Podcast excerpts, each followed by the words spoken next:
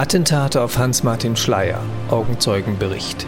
6. September 1977, Archiv des Südwestrundfunks.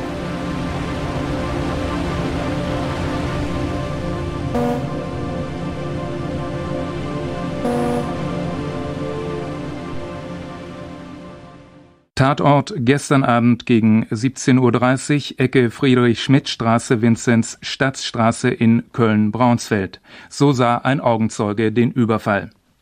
Ich spazierte auf der äh, Stadtwaldeseite der Friedrich-Schmidt-Straße, die ja heute äh, bekannt geworden ist bundesweit. Auf der Höhe der Raschdorfer Straße, das ist die Straße, wo Dr. Schleier wohnt, hörte ich äh, plötzlich Böllerschüsse, so als seien äh, Feuerwerkskörper angezündet und abgebrannt worden. Äh, den Eindruck hatten auch andere Passanten, zum Beispiel auch Kinder, die da riefen, mein Gott, hört doch die Knallerei auf. Äh, das waren so ungefähr 20 bis 25 in unregelmäßigen Abständen, aber in dichter Folge abgefeuerte äh, Schüsse. Dann erst hörte ich äh, Garben aus Maschinen, Pistolen oder ich dachte zuerst an Maschinengewehr. Äh, meine Generation denkt an sowas zuerst. Äh, dann roch ich aber auch schon den äh, Pulvergeruch und äh, blieb starr vor Schreck stehen.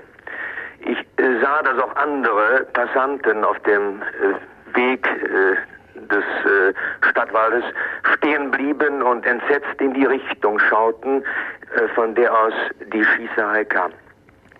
Der Durchgangsverkehr auf der Friedrich-Schmidt-Straße lief zu der Zeit noch völlig normal. Ich musste also erst warten, äh, bis ich eine Lücke fand zwischen den Fahrzeugen und ging dann rüber äh, in die Vinzenzstadtstraße, das heißt in die Einmündung der Vinzenzstadtstraße. Da sah ich zuerst nur einen großen äh, blau-metallic Wagen mit äh, äh, Stuttgarter Kennzeichen. Und dann erst sah ich zwei weitere Fahrzeuge, eines, das quer stand und äh, sah äh, drei Menschen auf der Straße liegen. Das erste, was mir auffiel, war, dass einer kein Jackett anhatte und braune Halbschuhe trug. Ob sie noch lebten, weiß ich nicht. Ich äh, glaubte die äh, oder den Täter noch in der Nähe und zog mich zuerst einmal auf die äh, Friedrich-Schmidt-Straße zurück. Dann hörte ich dann schon Anlieger auf die Straße, einen, einen hörte ich fürchterlich schreien und äh, hörte dann auch, dass man die Polizei rufen wolle. Das geschah ja dann auch.